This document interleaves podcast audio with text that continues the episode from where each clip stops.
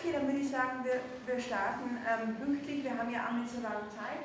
Ähm, guten Morgen, ich freue mich, dass Sie äh, da sind, dass Sie alle herzlich begrüßen und ganz besonders möchte ich unseren ähm, ersten Referenten heute begrüßen, äh, Dr. Johannes Steichinger von der Universität Wien. Er ist dort in einem Projekt der Immersion of Real Division ähm, beschäftigt, ein Postdoc-Projekt und bitte hereinspazieren. und der Titel seines Vortrags wird lauten Zwischen Gesellschaft und Leben, die Weltstellung des Menschen in Georg Simmels Kulturphilosophie. Wir haben in etwa 25 Minuten Zeit ähm, für Ihren Vortrag und dann etwa 10 Minuten Zeit, um Fragen zu stellen. Muss da leider sehr streng sein, damit das Wechseln von Raum zu Raum danach möglich ist. Ich war auch streng zu mir. Gestern waren es 23 Minuten, schau mal, ob wir das heute hinbekommen. Ich werde mich in meinem Vortrag mit Georg Simmels Bestimmung der Weltstellung des Menschen auseinandersetzen. Schon die Vorrede zu seiner Philosophie des Geldes formuliert einen Anspruch, der für sein gesamtes Schaffen Geltung hat. Zitat, der Sinn und Zweck des Ganzen ist nur der, eine Richtlinie in den letzten Werten und Bedeutsamkeiten alles Menschlichen zu ziehen. Simmel löst diesen Anspruch meines Erachtens, und davon hoffe ich auch Sie überzeugen zu können, in einer Weise ein, die für die Philosophie des 20. Jahrhunderts wegweisend war und für die Gegenwart auch wegweisend sein könnte. Mein Vortrag gliedert sich in vier Teile. Im ersten Teil entfalte ich eine aktuelle Fragestellung, indem ich die Disjunktion Mensch oder Leben kritisch analysiere. Im zweiten Teil des Vortrags Mensch und Leben, die Erfahrung der Grenze, wende ich mich Simmels Bestimmung der, der Weltstellung des Menschen zu und analysiere die Position, die Simmel dem Menschen in der Welt zuspricht. Der dritte Teil des Vortrags, Mensch und Welt, das Pluriversum der Kultur, widmet sich der Perspektive des Menschen. Das heißt, ich lege dar, wie laut Simmel der Mensch die Welt begreift und als eine kulturelle Form. Es wird also um das Verhältnis des Menschen zur Welt gehen. Beschließen will ich meinen Vortrag mit einer kurzen Überlegung zur anthropologischen Bedeutung von Simmels Kulturtheorie sowie der Aktualität seiner Bestimmung des Menschen als Kulturwesen. Ich komme nun zum ersten Teil, Mensch oder Leben, die aktuelle Fragestellung. Die Gegenwart ist, damit ähm, sage ich nur einen Gemeinplatz, durch die Dominanz der sogenannten Lebenswissenschaften gekennzeichnet. Die Ergebnisse der lebenswissenschaftlichen Forschungen bringen nicht nur theoretischen Diskurse, sondern deren Anwendung in Bereichen wie Medizin, Pharmakologie oder auch Landwirtschaft verändert unsere alltägliche Lebenswelt grundlegend. Insbesondere wissenschaftliche Entwicklungen wie die künstliche Herstellung von Organismen oder die Verfeinerung der technologischen Eingriffsmöglichkeiten in die biologische Matrix des Menschen hat weitreichende, nicht zuletzt anthropologische Diskussionen zur Folge. Karin Knochettina interpretiert diese umfassenden Veränderungen beispielsweise als den Übergang von einer Kultur des Menschen zu einer Kultur des Lebens und steht damit exemplarisch für eine Tendenz im gegenwärtigen Diskurs über die sogenannten Lebenswissenschaften. Mit der Zitat Idee des Menschen als Grundlage eines wesentlichen Teils unserer Kultur gehe so, äh, also geht, geht laut Knocentina auch der Glaube an die Gesellschaft als Heilsbringerin, wie sie sagt, und eben auch soziale Ideale wie Gleichheit oder Gerechtigkeit verloren. An deren Stelle trete eine Imagination des Individuellen, wie sie das nennt. Im Zentrum der Kultur des Lebens steht das Versprechen einer, Zitat, Vervollkommnung des Lebens selbst durch Verbesserung auf individueller Ebene. Zitat Ende. Nordschedina betrachtet das Verschwinden des Sozialen aus Politik, Theorie und Utopie dezidiert kritisch. Denn zugespitzt formuliert, für sie steht damit das Menschsein als solches in Frage indem sich der Mensch nicht mehr zuvörderst als soziales Wesen, sondern nur noch als Lebewesen unter Lebewesen begreift, beraube er sich seiner Eigenart und der damit verbundenen Potenziale. Knochettina behauptet, der Übergang zu einer Kultur des Lebens führt zu Veränderungen in Bezug auf die Quellen und Konzepte unserer kollektiven Imagination. Diese entzündet sich nicht mehr am Menschlichen, sondern eben am Leben. Und diese Dehumanisierung betrachtet Knochettina als eine Gefahr für die Gattung Mensch. Ich möchte im Folgenden diese die, ähm, die von Argentina prinzipiell eingeführte Gegenüberstellung, das ist auch ein Senat, das Menschliche versus das Leben kritisch hinterfragen. Und zwar sowohl aus historischer als auch aus systematischer Perspektive. Ich beginne mit einer historischen Reflexion, weil Argentina eine kritische Zeitdiagnose vorlegt und diese auch historisch begründet. Überraschenderweise hebt sie eben die Phase um 1900 als eine der Expansion des Sozialen von der heutigen Kontraktion des Sozialen ab. Überraschend ist dieses Narrativ, weil die Jahrhundertwende klar im Zeichen des Lebens steht. Davon zeugt nicht zuletzt ihr Selbstverständnis. Für dieses ist Helmut Plessners Verdikt vom Leben als erlösenden Wort der Epoche paradigmatisch, eine Einschätzung, die gut begründet werden kann, also auch aus heutiger Sicht. Da es, schon, da es sich schon um 1900 um eine lebenswissenschaftliche Konstellation handelt, wie man sagen könnte, müsste Knorr-Cettinas kritische Zeitdiagnose entweder auf 1900 vordatiert werden oder die von ihr konstatierte Disjunktion Mensch oder Leben ist eigentlich falsch. Ich werde versuchen, Sie vom Letzteren zu überzeugen. Meine Hauptthese lautet also, die Begriffe Leben und Mensch schließen sich nicht notwendigerweise aus. Es stimmt zwar, dass um 1900 ein endologisch umfassender Lebensbegriff, wie Petra Gering das nennt, aufkommt, den man wie Knorr-Gentina hervorhebt, sogar als Bindeglied zwischen den Human- und den Naturwissenschaften deuten kann, ja mehr noch. Mit dem Begriff Leben geht zumeist ein ganzheitlicher Anspruch einher, der die Alternative von Natur- oder Geisteswissenschaft unterläuft und ein epistemisches Kontinuum stiftet. Aber insbesondere lebensphilosophische Autoren wie Dilder oder Simmel sind Beispiele dafür, dass gerade aufgrund des im Namen des Lebens gestifteten Zusammenhangs die Trennung von Teilen am Ganzen, und diese Formulierung, die Trennung von Teilen am Ganzen, so bezeichnet Dilder seine Grundlegung der Geisteswissenschaft, aber das wäre eine andere Thematik, umso dringlicher erscheint. Kurz gesagt, Abgrenzung, Differenzierung und Spezifikation wurden zur wichtigsten Aufgabe. Das galt nicht zuletzt für den Begriff des Menschen, dessen Neubestimmung um 1900 zu denen in einem größeren geistesgeschichtlichen Zusammenhang stand. Mit dem Bezug auf Geschichte wurde im Laufe des 19. Jahrhunderts ein Paradigma des Welt- und Selbstverständnisses etabliert und unter dessen Perspektive die Wirklichkeit nicht mehr zuvörderst als vernünftige, sondern vor allem als kulturelle erschien. Diese Aufwertung des Kontingenzraums Kultur und die damit einhergehende Kritik an Idealismus und Scientismus gleichermaßen macht eine Neubestimmung der Weltstellung des Menschen, wie Simmel das nennt, notwendig. Schon für das 19. Jahrhundert ist die Definition des Menschen als vernunftbegabtes Wesen viel zu eng. Nicht erst, wie Gnoccentina meint, heute werden die Grenzen des Menschseins viel weiter gezogen. Dass der Lebensbegriff für diese Neubestimmung eine wesentliche Rolle spielt, hat mit seinem umfassenden Anspruch zu tun, der sich auch in der Verschränkung von Theorie und Praxis zeigt. Die Lebensphilosophie zeichnet sich beispielsweise dadurch aus, dass sich auch in der Erkenntnistheorie, dass sie auch in der Erkenntnistheorie von der praktischen Natur des Menschen ausgeht. Man könnte aber auch zum Beispiel einen Naturalismus, der auch im, der, für den der Lebensbegriff auch wesentlich ist, nämlich den von Heckel als Beispiel nennen, der ja einen unglaublich starken Reformanspruch, praktischen Reformanspruch auch stellte. Schon Blessner hebt eben in seiner Verordnung der Lebensdiskurse deren praktische Bedeutung hervor. Blessners kulturgeschichtliche Kontextualisierung der Lebensdiskurse leitet diese ganz klar von der vielbeschworenen Kulturkrise um 1900 ab. Der Wert von Kultur an sich stand in Frage und dieses Unbehagen brachte die Hinwendung zum Leben als gesellschaftliches Erneuerungspotenzial hervor. Wie Petra Gering zu Recht betont, zeichnet sich das Lebenskonzept um 1900 und ich äh, quasi ich, ich folge hier darin zu sagen, dass damit das um 1900 auch unser Lebenskonzept oder dass das heute dominierende Lebenskonzept zugrunde gelegt wird. Und jetzt ging es aber darum zu sagen, dass sich eben dieses Lebenskonzept nicht zuletzt durch seine Politikfähigkeit auszeichnet. Es hat also von Anfang an eine soziale Bedeutung. Und als praktischer Leitfaden gibt das Paradigma Leben jedoch nicht unbedingt eine individualistische Ausrichtung vor. Die von Knorr-Cendina behauptete Konzentration auf das Individuum stellt nur eine Möglichkeit dar. Auch hier ist wiederum der umfassende Anspruch des Begriffs Leben in Anschlag zu bringen. Er kann sich sowohl auf das Individuum, da kann man Beispiele aus Philosophie und Biologie oder könnte man anführen, auch um 1900, als auch auf Kollektive wie zum Beispiel die Gattung beziehen. Deshalb kann eine am Begriff des Lebens orientierte Ethik sowohl individualistisch als auch kollektivistisch sein. Für beide Möglichkeiten gibt es wiederum um 1900 Beispiele. Im Zentrum von Deltas Ethik steht beispielsweise immer das Individuum. Im Gegensatz dazu beharrt Ernst Haeckel bis zur eugenischen Zuspitzung auf dem Vorrang des gesellschaftlichen Ganzen vor dem Einzelnen dürfte deutlich geworden sein, dass sich der Begriff Leben gerade dadurch auszeichnet, dass er unterschiedliche, teilweise gegensätzliche Bestimmungen umfasst. In seinem Namen werden etablierte Differenzen wie Geistes- und Naturwissenschaft, Theorie und Praxis oder auch Individuum und Gesellschaft in Frage gestellt, miteinander in Verbindung gebracht und neu differenziert. Die Bedeutung von Simmer als Lebensphilosoph besteht nun darin, dass er diese Vieldeutigkeit des Konzepts Leben als Potenzial begreift und in eine konsistente Theorie zu überführen versucht. Die Weltstellung des Menschen ist dabei methodischer Ausgangspunkt seiner Überlegungen und deren kohärente Bestimmung ein systematisches Ziel seines gesamten Schaffens. Nicht zuletzt deshalb sollte meines Erachtens eine Semmel eine wesentliche Ansprechstation sein, wenn man in einer Konstellation wie der heutigen, die eben im Zeichen des Lebens dann doch steht, eine Antwort auf die Frage nach dem Menschsein sucht.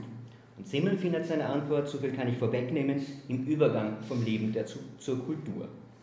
Ich komme nun eben zu Leben, zu Leben zu Simmel und damit zum zweiten Teil des Vortrags, Mensch und Leben die Erfahrung der Grenze. Simmels lebensphilosophisches Hauptwerk, die 1918 posthum erschienene Lebensanschauung für metaphysische Kapitel, beginnt mit der Bestimmung der Weltstellung des Menschen. Das ist der erste Satz enthält diese Formulierung.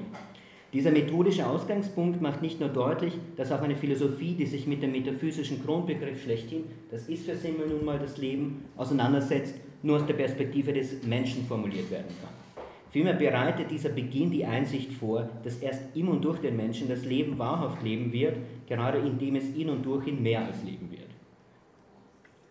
Zitat Simmel, wie das Leben auf seiner physiologischen Stufe ein fortwährendes Erzeugen ist, so dass mit komprimierten Ausdruck Leben immer mehr Leben ist, so erzeugt es auf der Stufe des Geistes etwas, das mehr als Leben ist. Das Objektive, das Gebilde, das in sich Bedeutsame und Gültige.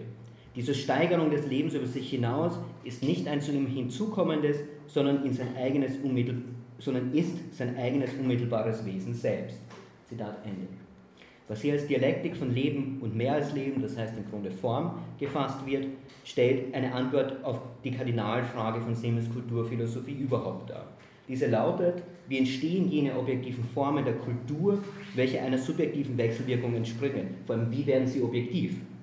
Zeigt Simmel in seinem Frühwerk vor allem die kontingenten Bedingungen der Entstehung der kulturellen Gebilde auf und analysiert die psychologische, historische und soziale Genese von Formen wie Sittlichkeit, Recht, Kunst, Philosophie oder auch Wissenschaft, so wendet er sich mit der Philosophie des Geldes dem selbstständigen Dasein der kulturellen Formen zu und versucht ihre objektive Gültigkeit zu begründen. Philosophie des Geldes erscheint zuerst 1900, Lebensanschauung 1918, um das vielleicht einordnen zu können.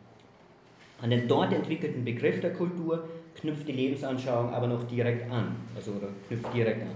Wilfried Gessner legt überzeugend dar, dass es sich bei der Achsendrehung zwischen Leben und Idee um denselben Vorgang handelt, den Simmel in der Philosophie des Geldes als die Kristallisierung interindividueller Wechselwirkungen zu objektiven eigenlogischen Kulturgebilden beschreibt. Deren Genese wird nun als die Herauslösung der Formen aus der vitalen Zweckmäßigkeit gefasst. Denn zunächst, so Simmel, Zitat, sind die Formen Erzeugnisse des Lebens wie all seine anderen Erscheinungen seinem kontinuierlichen Lauf eingeordnet und dienend. Nun geschieht die große Wendung, mit der uns die Reiche der Idee entstehen, die Formen oder Funktionen, die das Leben um seiner selbst willen aus seiner eigenen Dynamik hervorgetrieben hat, werden derart selbstständig und definitiv, dass umgekehrt das Leben ihnen dient, seine, Leben, seine Inhalte in sie einordnet. Zitat Ende. Dieses Umschlagen der Formen aus ihrer vitalen in ihre ideale Geltung begreift Semer als den Übergang von Leben zur Kultur. Damit wird der Mensch zum wichtigsten Kampfplatz des unversöhnlichen Gegensatzes von Leben und Form. Aber der Mensch, und das ist wichtig, steht nur mit einem Fuße im Reich der eigenweltlichen Idealität oder der andere ist fest in der Ökonomie des Lebens verankert. Der Mensch ist eben nicht reiner Geist, wie Simmel sagt, sondern sein Verhalten ist, Zitat, als Teil der Fortsetzung, als Teil oder Fortsetzung der unwillkürlichen Zweckmäßigkeit unserer körperlichen Organisation zu denken. Zitat Ende. Die hier zutage tretende Überzeugung, dass der Mensch zwischen Gegensätzen wie Materie und Geist steht, die in ihm zusammenstoßen, stellt einen Leitgedanken Simmels dar. Er macht immer wieder deutlich, dass der Mensch von Grund auf ein dualistisches Wesen ist, dass sein gesamtes Dasein von unversöhnlicher Entzweiung, von Konflikt und Kampf geprägt ist. Im ersten Kapitel der Lebensanschauung wird diese Weltstellung des Menschen zwischen entgegengesetzten Polen als eine zwischen zwei Grenzen interpretiert. Wie Gregor Fitze hervorhebt, versteht Simmel den Menschen hier vor allem als ein Grenzwesen. Die Erfahrung der Grenze bestimmt seinen Bezug zur Welt. Aber auch dieser hat für Simmel wieder zwei Seiten. Zitat Simmel, für die entscheidendste Bedeutung aber des Grenzcharakters unseres, unserer Existenz bildet die Festgelegtheit erst den Ausgangspunkt. Denn die Grenze überhaupt ist zwar notwendig, jede einzelne bestimmte Grenze aber kann überschritten werden, jede Festgelegtheit verschoben, jede Schranke gesprengt. Jeder solche Akt freilich findet oder schafft die neue Grenze. Die beiden Bestimmungen, dass die Grenze unbedingt ist, indem ihr Bestand mit unserer gegebenen Weltstellung solitarisch ist, dass aber keine Grenze unbedingt ist, weil eine jede prinzipiell verändert, überlangt und griffen werden kann. Diese beiden Bestimmungen erscheinen als die Auseinanderlegung des in sich einheitlichen Lebensaktes. Der Mensch ist für Simmel also durch das Wechselspiel von Begrenztsein und Überschreiten der Grenze gekennzeichnet. Sein Leben ist ein Prozess der beständigen Selbstüberwindung und damit für Simmel eine Manifestation der immanenten Transzendenz des Lebens selbst. Bevor ich mich nun dem dritten Teil zuwende, eben Mensch und Welt, das Pluriversum der Kultur, möchte ich kurz den zweiten Teil resümieren. Ich versuchte das Prinzip der Formen, ihre Herauslösung aus der Ökonomie des Lebens, den daraus resultierenden Konflikt zwischen Leben und Form sowie die Stellung des Menschen in diesem und die daraus folgende Bestimmung des Menschen als Grenzwesen zu skizzieren. Ich will nun die Perspektive wechseln und auf die Funktion der kulturellen Formen für den Menschen eingehen. Es geht mir nun um die schon am Beginn des zweiten Teils annoncierte Perspektive des Menschen, genauer um die Perspektiven des Menschen. Das heißt nicht mehr darum, wie der Mensch von Simmel begriffen wird, sondern wie der Mensch laut Simmel begreift. Denn die kulturellen Formen sind auch der Ausdruck dessen, wie der Mensch das Gegebene als Stoff und Anregung aufnimmt, das Erhaltene zu einem geistigen Leben verarbeitet und wieder in die Welt entäußert. In ihnen sedimentiert sich die menschliche Auffassung und Gestaltung der Welt. Und die Struktur dieser kulturellen Wirklichkeit, die sich aus unterschiedlichsten theoretischen und praktischen Verhaltensweisen zusammensetzt, Philosophie und Wissenschaft sind für Simmel zum Beispiel theoretische Verhaltensweisen, Sitte, Recht und Wirtschaft praktische, wird es im Folgenden gehen. Simmel geht prinzipiell davon aus, dass sich der Mensch zum Gegebenen wie zu einem Stoff verhält, der zu unterschiedlichen Welten geformt werden kann und auch muss. Denn in seiner Reinheit, wie Simmel sagt, können wir, Zitat, den Weltstoff nicht ergreifen, vielmehr heißt ergreifen schon, ihn in einer jener großen, in ihrer vollen Auswirkung je eine weltbildende Kategorie einstellen.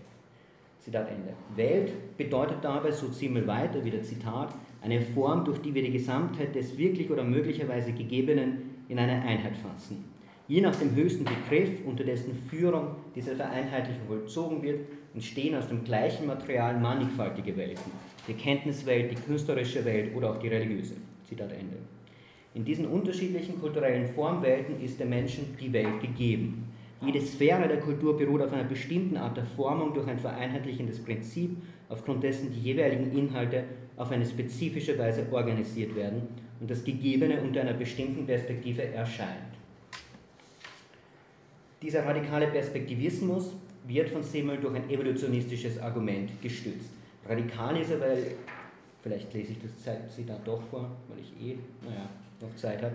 Sibyl meint nämlich, dass nehmen wir an, dass es auf einigen oder vielleicht allen Gebieten ein elementares Material gibt, fundamentale und letzte Erscheinungen, zu denen unser Tatsachensinn gelangen kann.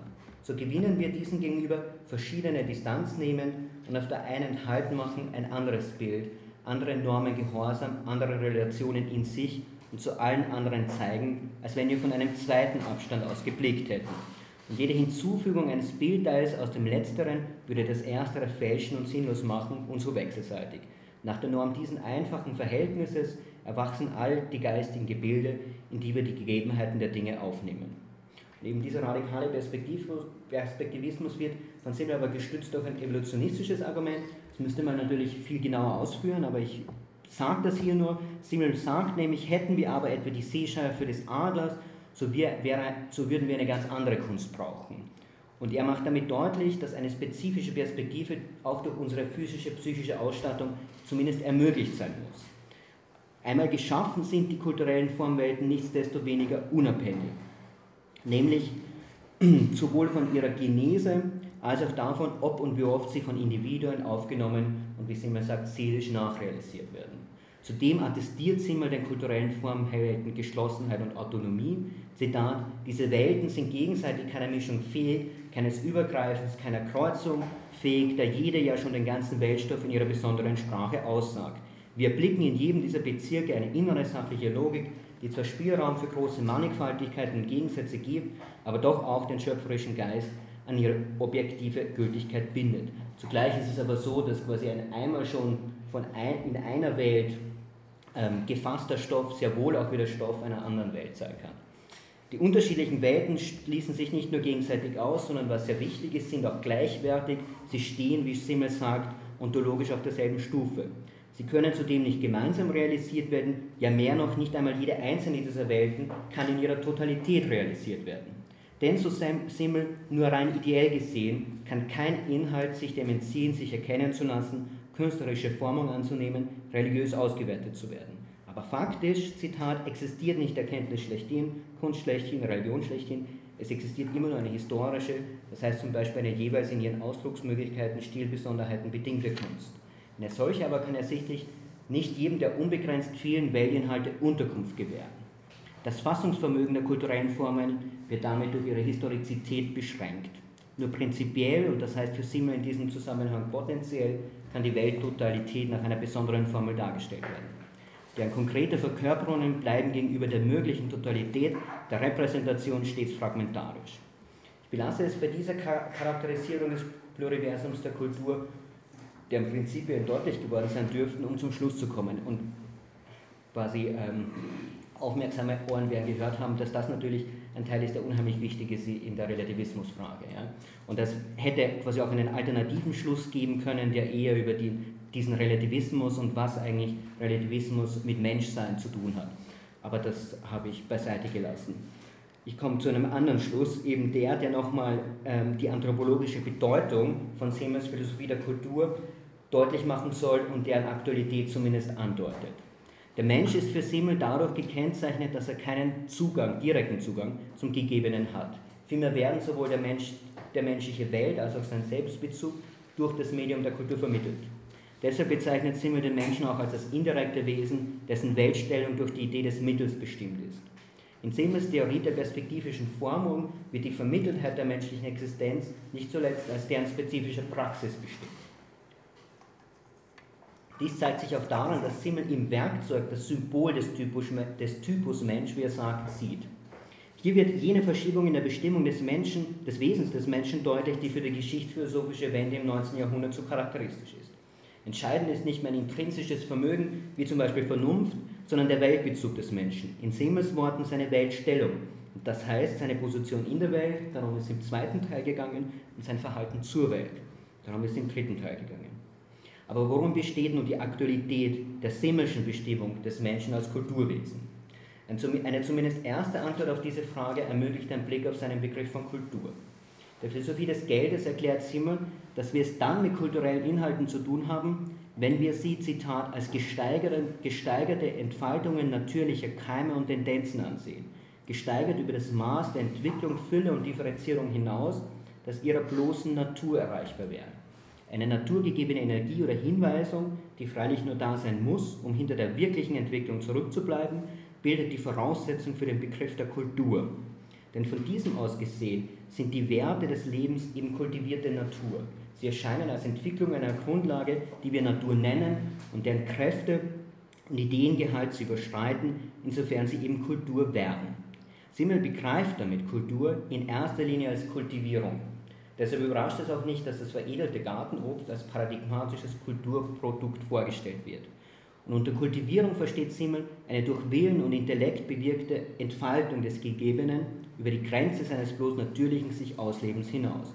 Das heißt im Grunde einen Steigerungsprozess, heute könnte man vielleicht Enhancement sagen, der sowohl die Natur außer uns als auch die Natur in uns ergreifen kann und nicht zuletzt auf den Menschen zurückwirkt. Zitat, indem wir die Dinge kultivieren, das heißt ihr Wertmaß über das durch ihren natürlichen Mechanismus uns geleistete hinaus steigern, kultivieren wir uns selbst. Mein Simmel, Zitat Ende. Und nur weil ich weiß, dass es jemanden ähm, interessiert im Raum, was ich jetzt auch nicht ausgearbeitet habe, ist, dass Simmel diese, diesen Kulturprozess quasi als eine neue Art von Evolution und wirklich als kulturelle Evolution bezeichnet, ja, die auf eine andere Weise, die auf eine Weise funktioniert, die in der natürlichen Evolution umstritten ist. Ja nämlich durch Epigenese. Ja. Die Bedeutung dieses Begriffs von Kultur für das Verständnis der gegenwärtigen lebenswissenschaftlichen Konstellation will ich anhand eines Beispiels illustrieren. Und damit, das ist auch der allerletzte Gedanke. Der Biochemiker Nedelko Budisa sieht die synthetische Biologie auf dem Weg zu einer parallelen biologischen Welt. Es ist kein Zufall, dass er den Weg zu dieser Welt mit einer Straße vergleicht, deren Verlauf optimal konstruiert ist. Diese Directed Evolution, wie Budisa sagt, wird von der natürlichen Evolution unterschieden, die Buddhist als kontingenten historischen Prozess bezeichnet und mit dem Verlauf eines Flusses vergleicht. Diese Metapher präsentiert die synthetische Biologie als Kultivierung der natürlichen Evolution, durch die der Mensch eine neue Welt formt. Mit Simmel können wir diese neueste Entwicklung in der gegenwärtigen Biologie als Folge des für den Menschen typischen Kulturprozesses interpretieren und halten damit, so zumindest meine These, einen sinnvollen Leitfaden zur philosophischen Deutung dieser Praxis in Händen. Ich danke für Ihre Aufmerksamkeit.